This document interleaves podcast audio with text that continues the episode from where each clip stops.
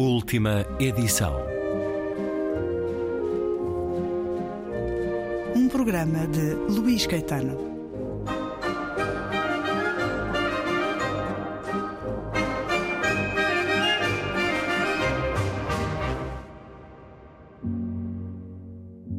A guerra. Comecei outra vez a pensar nela. Não tardei pela certa. Mas quem tem medo da guerra? Quer dizer, quem tem medo das bombas e das metralhadoras? Tens tu, dirão vocês, e tenho mesmo, assim como quem já as viu. Mas não é tanta guerra que interessa. É o que vem depois. O mundo em que estamos a cair. O mundo do ódio e dos slogans. As camisas de couro, o arame farpado, os bastões de borracha. As celas secretas onde a luz não se apaga noite e dia. E os detetives a vigiar-nos enquanto dormimos. E as marchas. E os cartazes com carantonhas e a multidão, milhões de pessoas a aplaudir o líder, até ficarem tão surdas que lá se convencem que o adoram. E afinal, detestam-no tanto que lhes dá vômitos. Vai mesmo acontecer, não vai? Às vezes acho impossível, outras inevitável. Mas naquela noite, pelo menos, pareceu-me inevitável. Percebia-se pelo tom de voz do conferencista. No fim de contas, Talvez haja mesmo um significado nesta plateia michuruca que aparece numa noite de inverno para ouvir um conferencista. Ou pelo menos nos cinco ou seis que percebem o que está em causa. São a guarda avançada de um enorme exército. Os mais perspicazes, os primeiros ratos a perceber que o navio se está a afundar. Depressa, depressa! Aí vêm os fascistas, preparem as ferramentas, rapazes. Esmaguem os outros antes que eles vos esmaguem a vocês tão aterrorizados com o futuro que lhe saltamos para cima como coelho para dentro da goela de uma jiboia. E o que é que vai acontecer a tipos como eu se o fascismo chegar à Inglaterra? A verdade é que provavelmente não fará diferença nenhuma. Para o conferencista e os quatro comunistas na Assembleia, isso sim fará muita diferença. Vão estar a rachar cabeças ou a ter as deles rachadas, conforme quem estiver a ganhar. Mas os tipos medianos e vulgares como eu Continuarão como se nada fosse. Mas ainda assim assusta-me, devo confessar. Estava a tentar perceber porquê, quando o conferencista terminou e se sentou. É um certo de História de um Homem Comum, de George Orwell, a edição Iprimatur, com tradução e introdução de Jacinta Maria Matos, autora da biografia intelectual do guerrilheiro indesejado, o título que deu a essa biografia de Orwell, sobre a qual conversei com a autora e tradutora neste programa. Este História de um Homem Comum de George Orwell traz um belíssimo texto introdutório de Jacinta Maria Matos. O título original Coming Up for Air e há uma ideia de vir à tona da água, de precisar de ar que, a cuja capa da Iprimatur eh, nos dá eh, uma boa representação gráfica. Estamos a falar de um livro escrito em 1938, após a Guerra Civil de Espanha, após a participação de Orwell na Guerra Civil de Espanha e antes da Segunda Grande Guerra, com estes, estes sintomas que o certo que li uh, bem demonstram. George Orwell estava em Marrakech, em convalescença, tinha escrito homenagem à Catalunha, essa memória desencantada sobre a guerra em que pegou em armas contra a facção fascista espanhola, percebendo que, mesmo lutando por uma causa, a guerra não é para heróis. E é na iminência da guerra que este livro se passa, apresentando-nos um personagem que faz jus ao título em português, A História um Homem Comum, George Bowling, vendedor de seguros, pai de família, seguros que incluem para nascimento de gêmeos, que é curioso. Ele é o homem comum, cheio de interrogações sobre o futuro, mas acreditando que se o fascismo chegar à Inglaterra, nada de especial mudará na sua vida, porque ele tem consciência de ser esse tipo de homem. Mas será que ele é assim mesmo tão inócuo, tão homem comum? Susana Ramos, editora da I Primatur, bem-vinda de regresso à Antena 2. Como é que se explica que esta fosse a única obra de George Orwell ainda não publicada no nosso país? Acho que não há uma explicação plausível para o facto de a obra não ter sido publicada. caiu no esquecimento, ninguém se preocupou muito com isso. O nome do Orwell viveu sempre à sombra dos grandes livros, A Quinta dos Animais, em 1984. Quando foram agora os 70 anos, toda a gente publicou A Quinta dos Animais. Perdemos 1974. a conta. Bem, e sabíamos que este livro estava por traduzir, sabíamos já há alguns anos, e Jacinta Maria Matos bem dizia que valia a pena uh, e que era uma pena este livro não estar acessível aos leitores em português. Sim, porque ela defende, e quanto a mim bem, que é um dos melhores romances do Orwell. Embora ninguém lhe tenha ligado nenhuma, porque cá temos esperança de que essa, essa condição uh, se altere profundamente, porque é, é de facto um livro que vale a pena.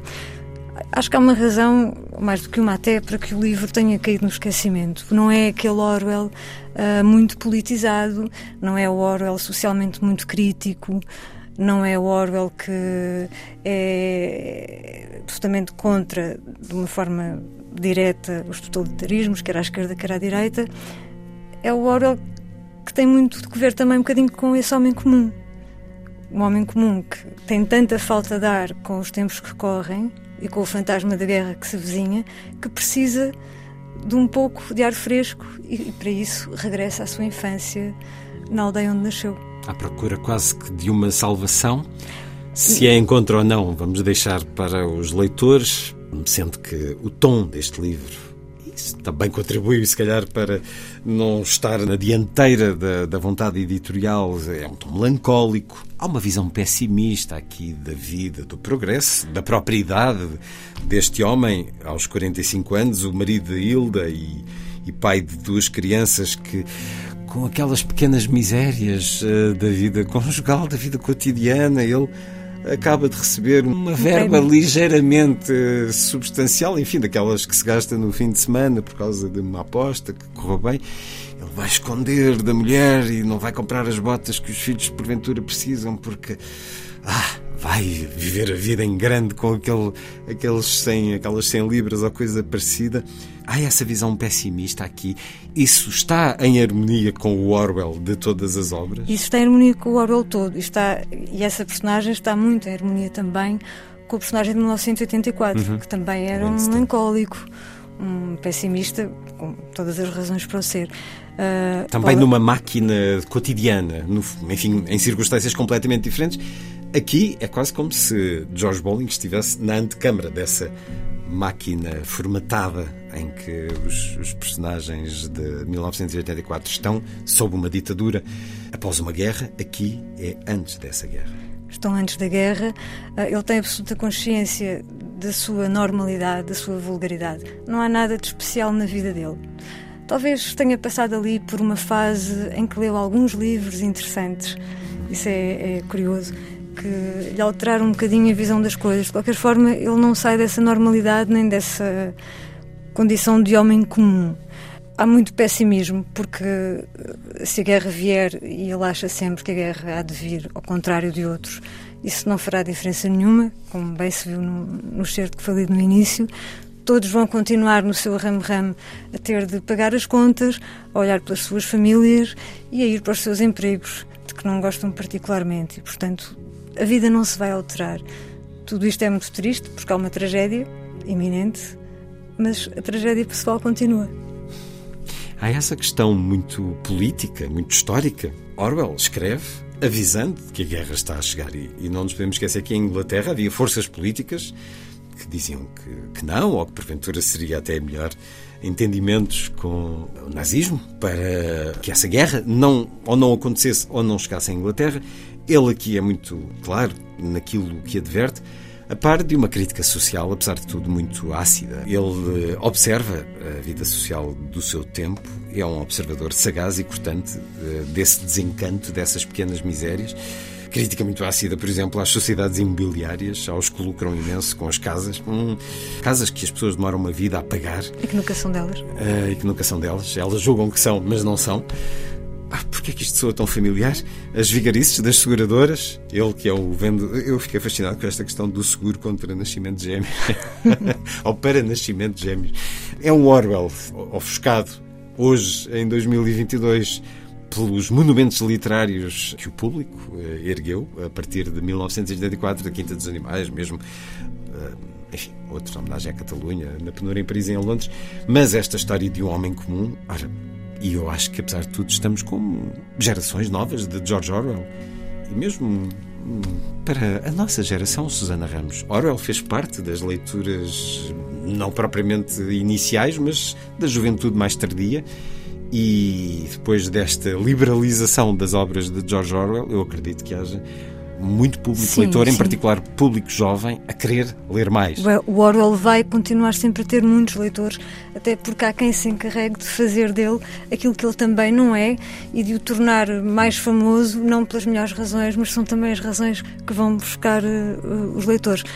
Este livro, que é um livro cheio de pessimismo e de desalento, tem aqui um ponto importante: é que para o Orwell, aqueles que haviam de combater os totalitarismos eram precisamente os homens comuns. Este George Bowling, é o protagonista do 1984, são esses que depois vão fazer a diferença, apesar de estarem numa massa invisível e de não terem voz. Serão eles a pedra na engrenagem. Tudo muda. É a ideia com que, enfim, é a ideia óbvia com que fiquei no final deste livro. As pessoas, as cidades, o mundo, tudo muda. Há que saber eh, estar preparado para essa mudança, combater quando ela é malévola, eh, aceitá-la quando é natural. E não convém voltar, muitos anos depois, a um lugar onde se foi particularmente feliz. não revelando o que vai sucedendo neste livro.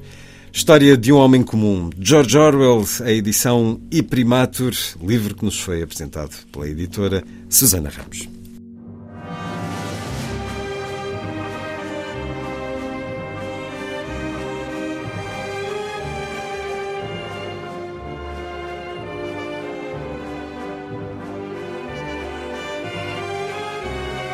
Última edição.